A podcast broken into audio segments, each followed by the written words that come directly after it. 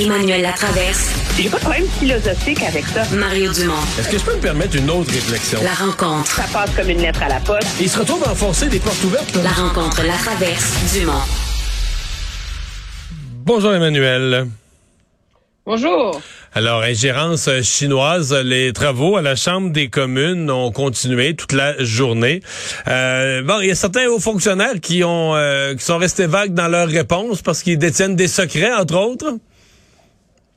Ben, je pense que l'exercice aujourd'hui illustre entièrement les limites de confier à un comité parlementaire traditionnel le fait d'enquêter sur le problème de l'ingérence chinoise c'est que comme on est dans un forum public, ben les gens du renseignement disent écoutez, je ne peux ni confirmer ni infirmer cette allégation, je ne peux discuter en public des objets qui sont secrets ou top secrets.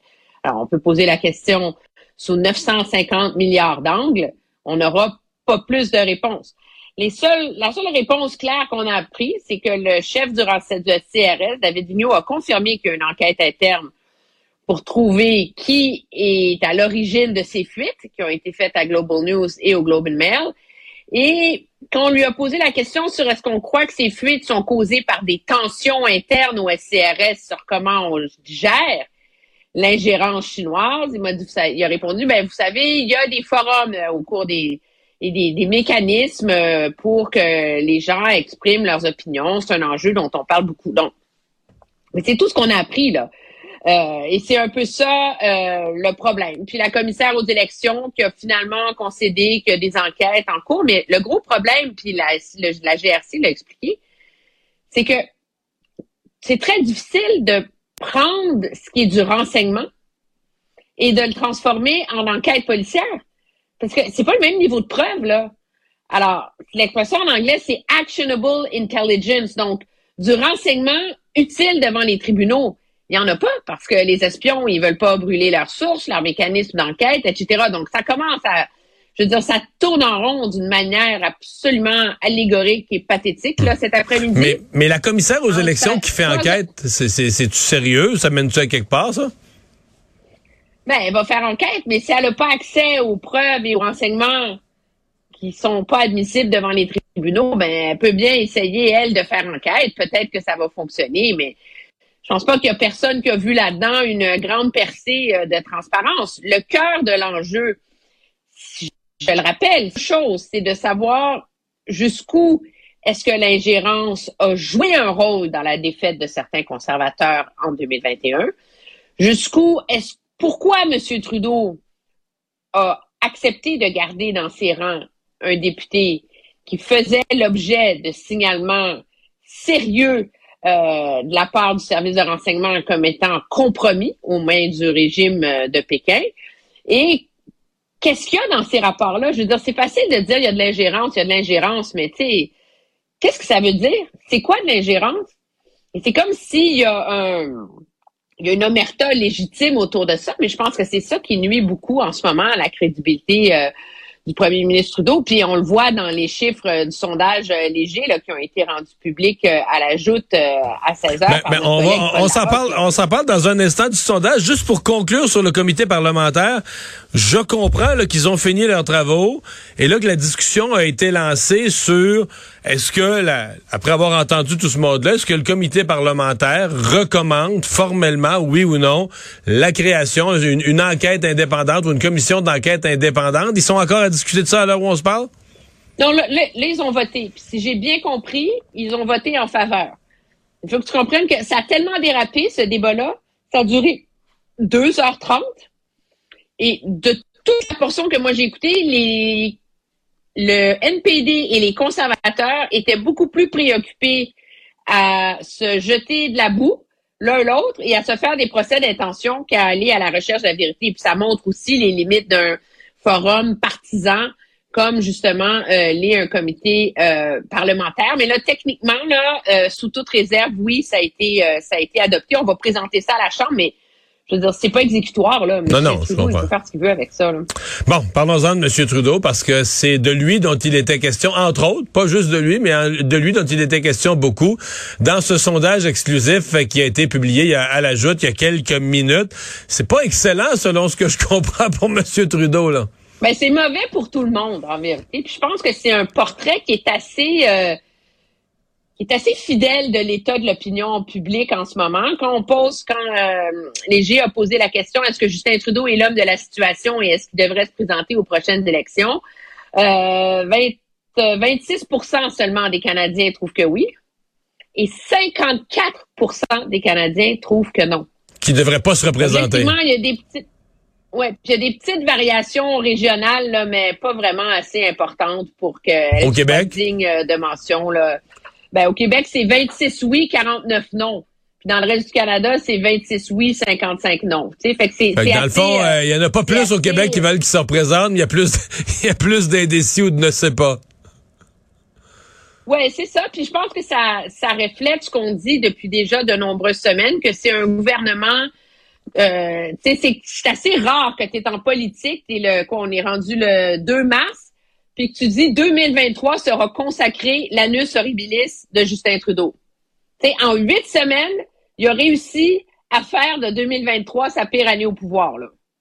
Ouais, c'est assez, euh, hmm. c'est assez, c'est assez surprenant. Et c'est un gouvernement qui est incapable de reprendre le contrôle de son agenda et qui est incapable de, dissiper les doutes sur son leadership. Puis moi, je pense qu'on voit carrément s'installer une fatigue dans l'électorat avec M. Hmm. Trudeau. C'est pas un rejet, c'est le monde. On n'avait pas tout dit ça en plein cœur de, en plein cœur de l'enquête sur SNC Lavalin ou du scandale SNC Lavalin. On n'avait pas dit les mêmes phrases finalement à l'élection d'après. Le, monde avait oublié ça. Ben. ben, pourquoi le monde C'est pas tant que le monde oublie ça, c'est qu'à un moment donné, il y a deux portes là. Tu sais, je veux dire. Euh, c'est quoi l'alternative? Puis c'est là que le sondage est très révélateur. Il vient un peu confirmer des chiffres, je me rappelle, dont on avait parlé de la part d'Angus Reid juste avant Noël. C'est qu'on demande est-ce que Pierre Poilièvre est prêt et a l'étoffe d'un premier ministre? Mais ben là, il y en a seulement 23% qui trouvent que oui. Et 45% trouvent non. Donc, morale de l'histoire, l'un et l'autre, Justin Trudeau et Pierre Poilievre, ne convainquent profondément que leur plus partisans, engagés, militants électeurs. Le reste des gens regardent l'offre politique puis disent Hey, Trudeau, on n'est plus capable. Puis Poiliev, il n'est pas prêt à être premier, ministre. Il se comporte pas comme un premier ministre. Il parle pas comme un premier ministre. Il est tellement partisan, tellement vindicatif que dans un climat qui est certes polarisé, les gens peinent à voir comment il, il peut faire mieux, là, parce qu'objectivement, moi, je veux bien la théorie que des élections sont perdues par le gouvernement, mais, tu sais, il faut faut que tu envie là, de Mais la conclusion, euh, ouais, la conclusion du sondage, Emmanuel, c'était un stratège. Parce que moi, je pense que M. Trudeau va rester, mais je mets mon opinion de côté. Euh, c'était un stratège libéral. Tu dis, écoute, là, on est capable de garder le pouvoir, pas à peu près. Il faut juste qu'on remplace Justin Trudeau par quelqu'un qui a l'air plus compétent. Puis euh, Poliev est pas là pantoute, là, on le bat. Si, je pense que un stratège libéral qui regarde ça, vision satellite, là. Ben, un stratège libéral qui regarde ça, vision satellite, puis qui regarde les différents sites de projection de sièges, là. Euh, on est au-delà de la zone de danger. Là. Des élections auraient lieu. Et, euh, M. Trudeau perd des plumes au Bloc québécois, il perd quelques plumes au, euh, au NPD et au, euh, Parti conservateur. Puis on a un gouvernement libéral, un gouvernement conservateur minoritaire en ce moment. Moi, je pense que M. Trudeau, faut qu'il y ait un gros coup, là. Je veux dire, faut, faut qu'il accouche de quelque chose. Là. Premièrement, faut qu'il mette le couvercle sur cette marmite-là. Là. Je veux dire, il n'a pas le choix. Et ça, il y a deux options qui s'offrent à lui. Euh, il y a l'option de qu'on appelle une enquête publique, mais quand une, là, je pense que tout le monde a compris là, que tu peux pas déballer des secrets d'État euh, une tribune, là, comme à la commission Charbonneau, tu confies ça à un juge ou un panel de juges, juge de la Cour suprême, tu obtiens l'accord des partis d'opposition, whatever, puis tu mets ça dans une boîte, puis tu sais, advienne que pourra, avec les monumentales et horribles risques politiques que ça implique, mais comme ça prend deux ans, t'as espoir de passer au travers de ce temps-là. Mais de deux, il faut que ton gouvernement ait un projet, là. C'est un gouvernement qui a pas de projet. Il n'y a rien qui le porte en ce moment. Ben oui, il plante un milliard d'arbres. C'est pas un beau projet, ça? Ben oui, mais c'est ça, on n'en parle pas. Donc, la ah, santé. Ben moi, je pensais que c'était ça, là. Moi, je, moi, je suis de bonne foi, j'essaie de cependant. je vais dire quelque chose. T'es pas loin, en vérité. Parce qu'il y en a un projet qui est celui dont veut accoucher le gouvernement. C'est, c'est quoi l'enjeu économique numéro un au Canada? C'est la transition énergétique. C'est la même chose. Je veux dire, François Legault n'a pas eu une épiphanie là, pendant la campagne électorale. C'est le même enjeu pour tous les gouvernements. Là. Le gouvernement le Trudeau a déjà investi beaucoup dans la filière batterie, dans tous ces trucs-là, etc. Puis là, il y a une obligation nationale, c'est de répondre au Inflation Reduction Act des Américains qui investit 400 milliards de dollars en subventions pour ces filières énergétiques-là. C'est des subventions tellement généreuses que dans certains projets, je veux dire, ça finance les trois quarts du projet. Alors, le Canada n'a pas le choix d'accoucher de quelque chose. Et là, il y a, je veux dire, c'est comme un cadeau du ciel pour un premier ministre comme M. Trudeau. Là. Tu sais, tu t'assois avec le gouvernement Ford qui veut faire une filière batterie, tu t'assois avec François Legault qui veut faire une, une filière batterie. Tu sais, t'accouches le plan, moi, je sais pas, euh, l'énergie du Nord, l'étoile filante, l'étoile polaire, euh, tu sais, appelle ça ce que tu veux, mets des milliards dedans, pars avec, tu sais, mais ça lui prend quelque chose, parce que sinon, il va continuer à s'enliser, c'est indicible, là. Hmm. Puis les arbres, faut les planter, par exemple. Moi, je tiens. Oui, c'est vrai. Je suis inquiet, là. Je trouve ça. volontaire. Moi, je trouve ben, qu'on devrait je connais ça. je connais ça. planter des arbres. Je connais ça. oui, je connais ça. dans ma jeunesse, j'ai touché à ça. Mais là, je trouve que ça va pas vite planter des arbres. Le milliard à, promis à Greta Thunberg, mais j'ai peur que Greta soit déçue et que ça tourne mal. Bon, euh, il y a Christian Dubé aujourd'hui qui a été forcé de réagir à ce qui s'est passé à l'Hôtel Dieu de Lévis, cette dame de 86 ans. Euh, qui s'est retrouvé dans un mauvais état de santé. Finalement, on a, bon, les médecins ont dit, écoutez, on s'en va vers la fin de la vie, mais on n'a pas trouvé une chambre. Finalement, elle est morte, là, euh, passé un dernier 24 heures de vie avec ses proches, mais debout dans un couloir à travers le monde, pas de préposé pour euh, l'hygiène personnelle, etc. Des conditions euh, qui font dur. Non, c'est dégoûtant. Ok, je pense qu'on peut le dire là. Euh, on peut pas s'imaginer voir sa mère âgée mourir dans des circonstances-là, dans un couloir de, de l'urgence. Puis non seulement ça, ça viole la loi sur les soins de fin de vie au Canada. quand tu es mourant, tu es supposé avoir une chambre privée. Et ça, c'est un droit. Tu as le droit à la vie, ben tu as le droit à ta chambre privée quand tu es en train de mourir. Le problème, moi, je vois deux choses là-dedans que je voudrais soulever. Là, M. Dubé met un communiqué dans lequel il dit les faits sont troublants, inacceptables, une situation comme ça ne devrait pas avoir lieu. J'ai demandé au SUS d'enquêter. Les Québécois méritent mieux, un réseau plus humain, plus performant. Mario, il va en avoir une autre dans une semaine. Oui, mais ça, fait, ça fait 30 ans que c'est comme ça. Oui, mais ça fait 30 ans que c'est comme ça. Ça fait 30 ans qu'on s'y attaque pas. Ça fait 30 ans que le réseau se déshumanise de plus en plus, là. Et ça, euh, moi, je m'excuse, mais il y a une, quand on parle d'un réseau qui est imputable, là, il va falloir en mettre de l'imputabilité là-dedans. Vraiment, pourquoi c'est le CIUS qui enquête? Tu sais, c'est comme, c'est comme la police qui enquête sur la police, là. Je veux dire, alors, il faut mettre en place des mécanismes pour que ça n'arrive plus, de un. Et de deux, faudrait, ce serait peut-être temps qu'on ait une réflexion au Québec sur mourir dans la dignité. C'est comme si on a donné ce nom-là à la loi sur l'aide médicale à mourir pour se donner bonne conscience. non, non, on se dirigeait pas vers la, c'était pas du suicide assisté, c'était pas, c'était un soin de fin de vie, tout ça, là, ça drapait ça, ça rendait ça tout beau. Puis là, depuis ce temps-là, tout ce dont on débat dans l'espace public, c'est l'aide médicale à mourir. Mourir en fin de vie, mourir pas en fin de vie, mourir quand t'es dément, euh, mourir quand tu es quadraplégique, choisir de ta mort, quand on l'administre, comment on le fait.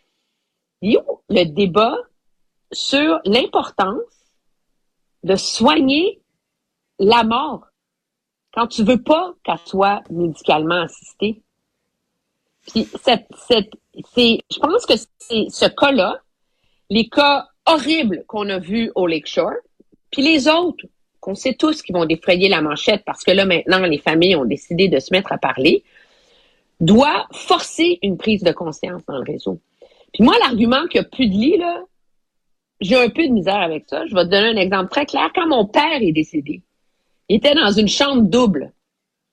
L'hôpital St. Mary's en plus. On s'entend? C'est pas un 5 étoiles. Mais quand c'était clair qu'il est en train de mourir, ils se sont organisés Ils ont pris son lit, ils l'ont, ils l'ont mis dans un salon, ils nous ont, ils nous ont installé un petit coin quelque part pour les quelques heures que ça allait durer. C'était pas une chambre, c'était pas fonctionnel. Ça servait pas recevoir des soins. Il est en train de mourir, là. Mais au moins, ils ont offert à mon père et à notre famille un petit lieu où on est en privé avec lui puis on a pu l'accompagner. Normalement, ça prend une infirmière, ça prend quelqu'un qui a un petit peu d'imagination. Hmm. Un peu d'effort. Est-ce que les gens font plus parce qu'ils sont écœurés, ils sont épais, parce que les relations de travail sont pourries, parce qu'on est en train, on est dans des bras de fer syndicaux? Peut-être. Ouais, mais, mais, t'as dit quelque chose. Tu as dit quelque chose d'important tantôt sur le fait qu'on se déshumanise qu'on s'habitue. Euh, plutôt euh, ici à Cube Radio, dans la revue d'actualité, euh, Sibelle faisait cette nouvelle-là. Puis je, je, lui notais que moi j'ai connu une époque, je suis assez vieux pour avoir connu une époque où ça passait aux nouvelles que des gens étaient dans le corridor. Là, cette dame-là est arrivée, une ange cassée, 86 ans, elle est dans le corridor de l'hôpital. Ben, c'est normal, elle vient d'arriver avec l'ambulance, c'est là qu'on la met. C'est comme, tu sais, on s'habitue à tout, hein. Tu sais, la ben déshumanisation ou la perte de dignité, on sait. Fait que ce qui était une nouvelle il y a 30 ans, l'hôpital de Lévis déborde, il y a trois patients dans le corridor. Ben maintenant, on est tellement habitué qu'on dit ça. Ben non, mais là, c'est une nouvelle. tu regardes ta propre réaction. Tu dis, oui, mais c'est pas la première. C'est comme si on, c'est, c'est, c'est, et c'est, c'est très, ce sera très difficile pour le ministre à gérer parce qu'il y a une limite